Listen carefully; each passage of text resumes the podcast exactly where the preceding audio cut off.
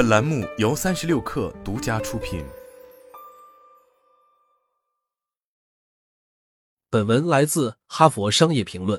人与人之间并不总是能够相互理解，人们的工作方式也不尽相同。我们有不同的沟通方式，不同的工作习惯，不同的事情优先级，不同的工作理念，甚至不同的工作目的。在职场中，人与人之间的文化和价值观冲突一直存在。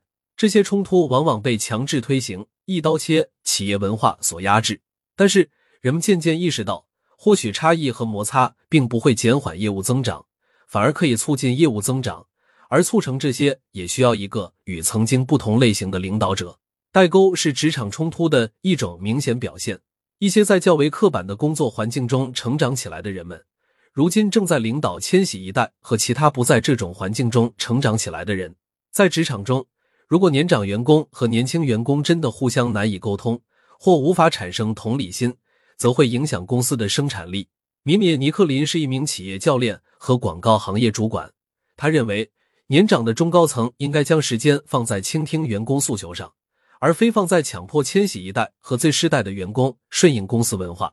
同时，尼克林也表示，仅仅倾听是不够的，跨越代际的换位思考也是加强团队合作、创造更好的业务。和个人成果的关键，这种换位思考同时也是双向的。他告诉《哈佛商业评论》HBO IdeaCast 播客主持人科特尼基斯：“从领导者的角度来看，同理心真正要求的是理解、征求意见和倾听。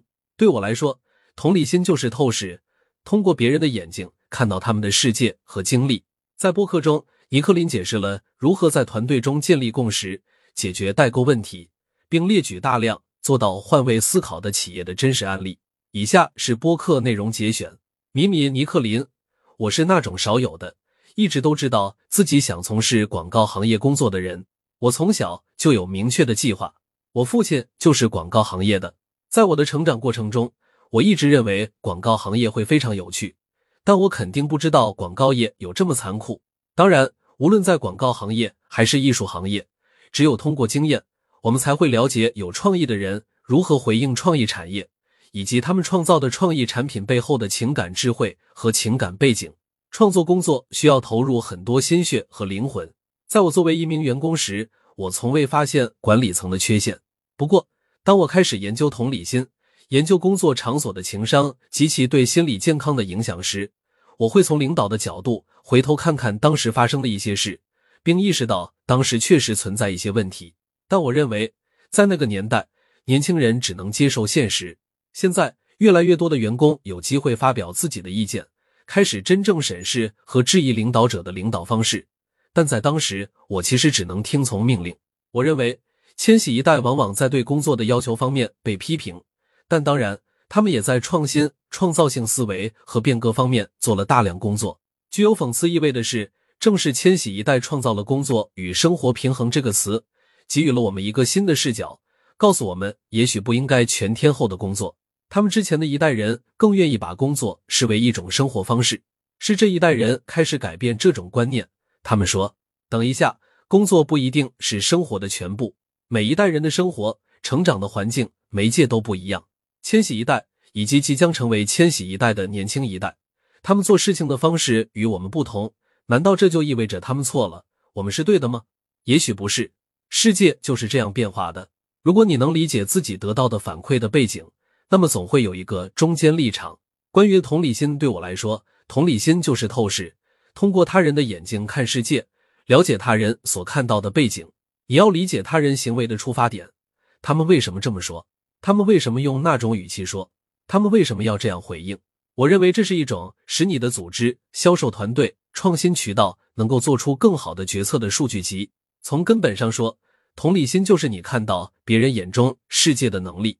一个企业的领导层认同同理心文化，使用同理心方法，并不意味着可以推翻已经存在了几十年的企业文化、行为或信念。同理心对领导者的真正要求是理解、征求意见、倾听那些在目前企业文化中工作的人们的心声。当然，有些公司在适应同理心文化时会非常艰难。尤其是那些专制制度、垂直制度的公司，他们需要付出更多的努力，才能实现向倾听文化的转变。但千禧一代不会再给他们更多的耐心了。话虽如此，同理心仍然是一种非常自然的我们生而具备的技能。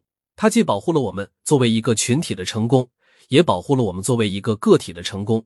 我做研究时读到了一个故事，故事发生在美国的一个大学里。课上，讲师在谈论同理心，其中一名学生问他：“你怎么知道那些史前人物有同理心呢？”他回答：“因为股骨骨折后又愈合了。”学生问：“这是什么意思？”这位老师继续解释说：“人类的股骨骨折需要非常长的时间来愈合，大约六到八周。考古学家发现的骸骨中显示，曾经有人骨骨骨折，但他后来愈合康复了。在骨折愈合期间，他无法狩猎或照顾自己。为了让骨折的他幸存下来，他周围的人必须团结在一起帮助他。发现者们将这归因为同理心的最早迹象之一，这是我们自然所拥有的一种能力。”在你所见的任何一个为了共同利益而一起工作的人群中，任何一个真正团结的团队工作环境中，毫无疑问，同理心都在发挥作用。如果你目前处于中层管理职位，即将晋升为高级职位，你可以为同理心的变革开始铺路。因为一旦你开始同情身边的人，包括客户和团队，那他们自然而然也会开始对你产生同理心。从地域上说，虽然目前还没有统一的地理数据。但根据我所生活过的国家和世界各地人类行为的研究经验来看，集体主义社会中，人与人表现出更自然的共鸣，更自然的相互理解。而在一些发达的城市里，高达百分之四十的人是独居的，他们把大部分时间都花在独处上，一个人生活，一个人上下班，一个人工作，然后再一个人回家，而其他时间都躲在笔记本电脑或手机后面，躲在社交媒体里。这让他们很容易忘记如何使用同理心的能力。疫情期间，人们对同理心的理解有了很大的提高，也明白了为什么我们需要同理心。同理心作为一种行为特征而言，在疫情期间前进了一步，但有时也后退了三步。刚开始，我看到了多年来消失的邻里间的理解和联系又重新出现。但人类并不喜欢改变，他们往往会很快回到习惯性的行为中去。我也看到了这略显消极的一面，人们重拾旧习，回到了个人主义的道路上。同理心有两个大敌，一个是压力大，一个是时间少。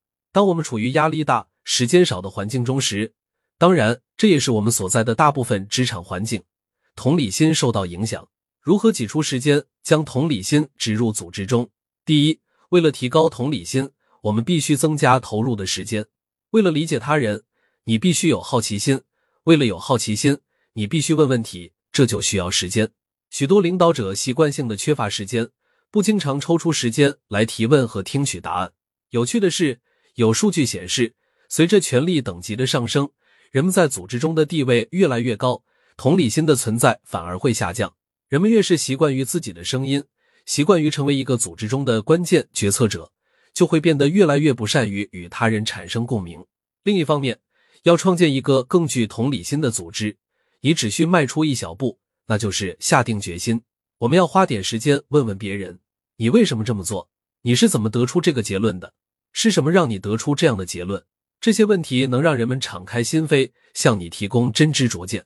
成为一个更有同理心的组织的关键步骤之一，就是要对你的团队或者客户更加好奇。当然，在这一点上，保持真诚也非常重要。印象深刻的 Z 世代对话和企业案例。我的团队中有很多非常年轻的 Z 世代，他们二十一岁，正处于职业生涯的起步阶段。我们最近正讨论如何改进公司的实习项目。这个问题的核心是换位思考，怎样才能制定出真正适合实习生和企业的实习项目？我们能从中获得什么？我们团队中有个新人，他当时几乎不会说英文。我问他：“你的朋友们是什么想法？”他们是如何选择实习的？他们在实习中有什么需求？他看着我说：“我的朋友们都没去实习。”我问：“为什么？”他有点紧张。我告诉他：“没事，说说你的想法。”他说：“因为他们觉得实习教不了很多东西。他的朋友们认为实习公司不了解年轻人想要什么。对于许多年轻人来说，他们只想成为企业家。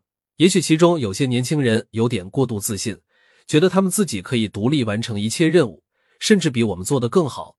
但抛开这点，我们确实考虑不周。如果一个企业不能激发下一代人加入组织，并坚信自己能和年轻人产生共鸣，帮助他们开启职业生涯并一起成长，那这个企业就已经输在起跑线上了。举一个例子，就是爱彼迎。爱彼迎虽然我只听说过他们曝光在媒体上的事迹，但从员工的角度来看，他们似乎是一个非常善解人意的组织，真正把员工员工的职业生涯和目标放在第一位，这也有助于他们的企业文化。有很多年轻人也因此想与他们合作。同样，当你看到他们的市场营销策略和广告时，你会发现他们对自己创造的产品或服务有着非常清晰的认识，对游客和房东有着非常强烈的同理心。此外，亚马逊的圣诞活动也让我记忆犹新。在他们的影片里，一位年轻芭蕾舞演员的演出被取消，而背后的配乐是“好戏还在后头”。对我来说，这部电影展现了对当下人类现实中最惊人的共鸣，没有任何刻板或表面的东西。在这个广告中，品牌对人们正在经历的事情，以及人们该如何结束二零二零这一年，有着深刻的共鸣。最后，我希望我能激发人们去思考“我们的相似之处远多于不同之处”这句话。对我来说，这才是真正导致我们产生同理心赤字的原因。这个说法是奥巴马总统在二零零六年提出来的。我希望大家能真正明白，我们都是人类，无论在什么语言、环境、文化中长大，也无论被什么文化所包围，归根结底，我们都希望被看见和被听见。而当我们被看见和听见时，我们都会做得更好。